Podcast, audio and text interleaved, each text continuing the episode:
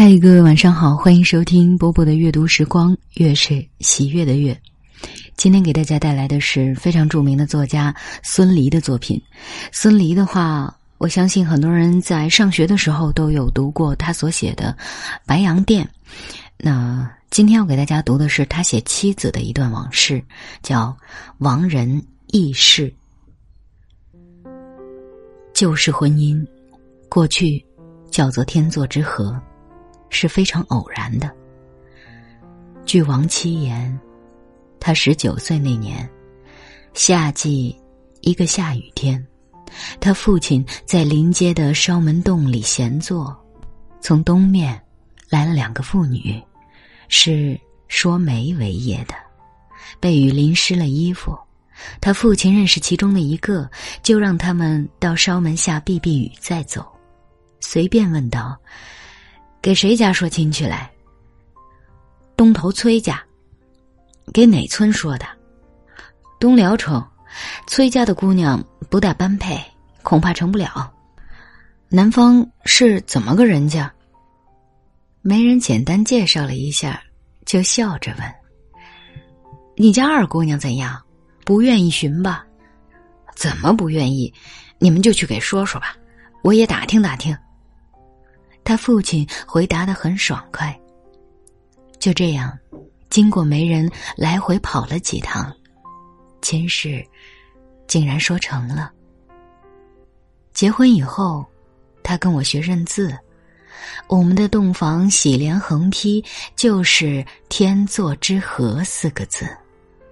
他点头笑着说：“真不假，什么事都是天定的。假如不是下雨。”我就到不了你家里来。虽然是封建婚姻，第一次见面却是在结婚之前。订婚后，他们村里唱大戏，我正好放假在家里。他们村有我的一个远房姑姑，特意来叫我去看戏，说是可以相相媳妇儿。开戏的那天，我去了。姑姑在戏台下等我，她拉着我的手走到一条长板凳跟前，板凳上并排站着三个大姑娘，都穿得花枝招展，留着大辫子。姑姑叫着我的名字说：“你就留在这儿看戏吧，散了戏，我就来叫你回家去吃饭。”姑姑的话还没有说完。我看见站在板凳中间的那个姑娘，用力盯了我一眼，从板凳上跳下来，走到帐篷外面，钻进了一辆轿车。那时，姑娘们出来看戏，虽在本村，也是套车送到台下，然后再搬着带来的板凳到帐篷下面看戏的。结婚以后，姑姑总是拿这件事儿和他开玩笑。他也总是说姑姑会出坏道。他礼教观念很重，结婚已经好多年。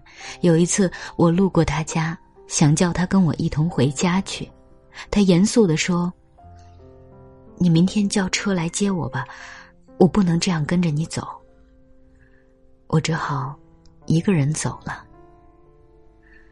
他在娘家，因为是小闺女，娇惯一些。从小只会做些针线活儿，没有下场下地劳动过。到了我们家，我母亲好下地劳动，尤其好打早起。麦秋两季，听见鸡叫就叫他起来做饭，又没个钟表，有时饭做熟了天还不亮，他颇以为苦。回到娘家，曾向他父亲哭诉，他父亲问。婆婆叫你早起，她也起来吗？她比我起来的更早，还说心痛我，让我多睡了会儿来。那你还哭什么呢？我母亲知道他没有力气，常对他说：“人的力气是使出来的，要伸懒筋。”有一天，母亲带他去场院去摘北瓜。摘了满满一大筐，母亲问他：“试试，看你背得动吗？”他弯下腰，挎好筐，细猛一立，因为北瓜太重，把他弄了个后仰，沾了满身土。北瓜也滚了满地，他站起来哭了。母亲倒笑了，自己把北瓜一个个捡起来，背到家里去了。我们那村庄自古以来兴织布，他不会。后来孩子多了，穿衣困难，他就下决心学，从纺线到织布都学会了。我从外面回来，看到他两个大拇指都因为推机柱顶得变了形，又粗又短，指甲也短了。后来因为闹日本，家境越来越不好，我又不在家，他带着孩子们下场下地。到了吉日，自己去卖线卖布，有时和大女儿轮换着背上二斗高粱，走三里路到集上去跳卖，从来没有对我叫过苦。几个孩子也都是他在战争的年月里一手拉扯成人长大的。农村少医药。我们十二岁的长子竟以盲肠炎不治死亡。每逢孩子发烧，他总是整夜抱着，来回在炕上走。在他生前，我曾对孩子们说：“我对你们没负什么责任，母亲把你们弄大可不容易，你们应该记着。”一位老朋友、老邻居，近几年来屡次建议我写写大嫂，因为他觉得他待我太好，帮助太大了。老朋友说，他在生活上对你的照顾自不待言，在文字工作上的帮助，我看也不小。可以看出，你曾多次借用他的形象写进你的小说。至于语言，你自己承认它是你的第二源泉。当然，他明目之时，冰连地结，人事皆非，言念必不及此，别人也不会做此要求。但目前情况不同，文章一事除重大题材外，也允许记些私事。你年事已高，如果仓促有所不会，你不觉得是个遗憾吗？我娓娓，但一直拖延着没有写。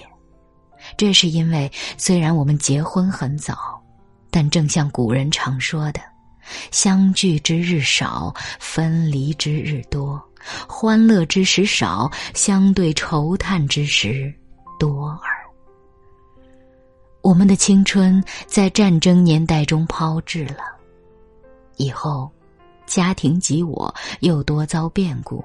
直到最后，他的死亡。我衰年多病，实在不愿再去回顾这些，但目前也出现一些异象。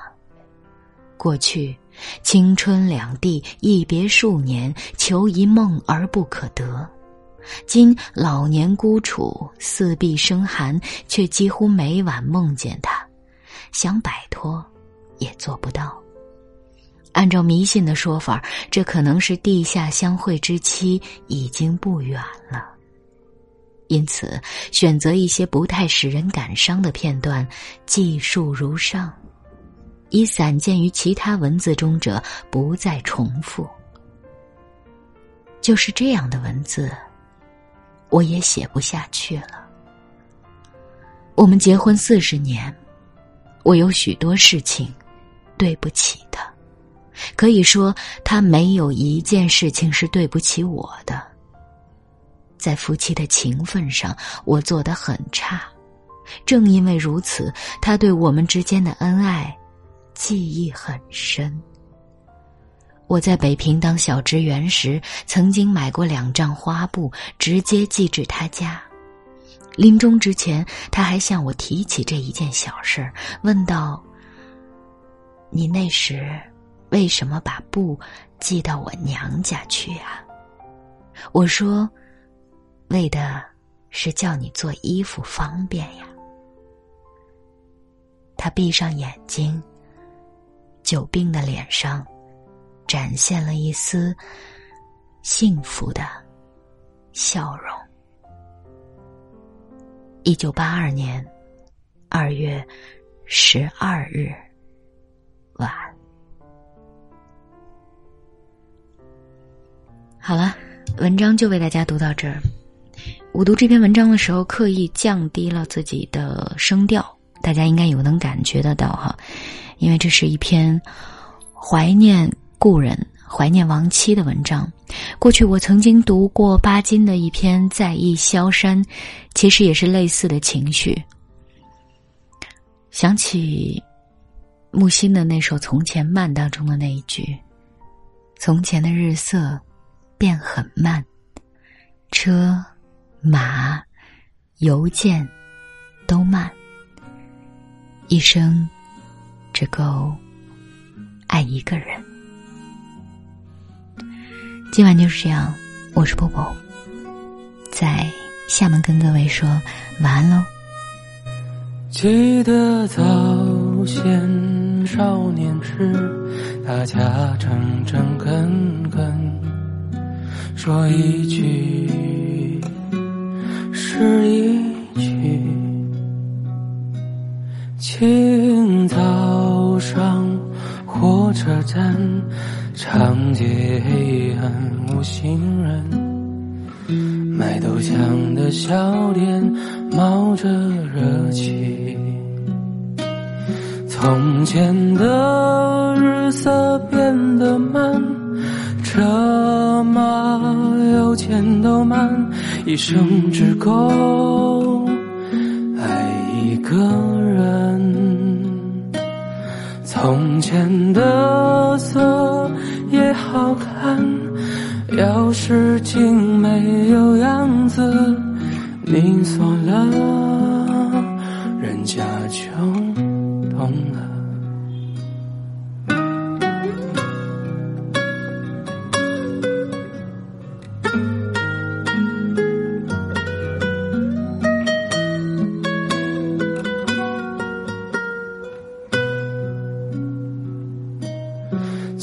从前的日色变得慢，车马邮件都慢，一生只够爱一个人。从前的错也好看，钥匙竟没有样子，你锁了，人家就锁了。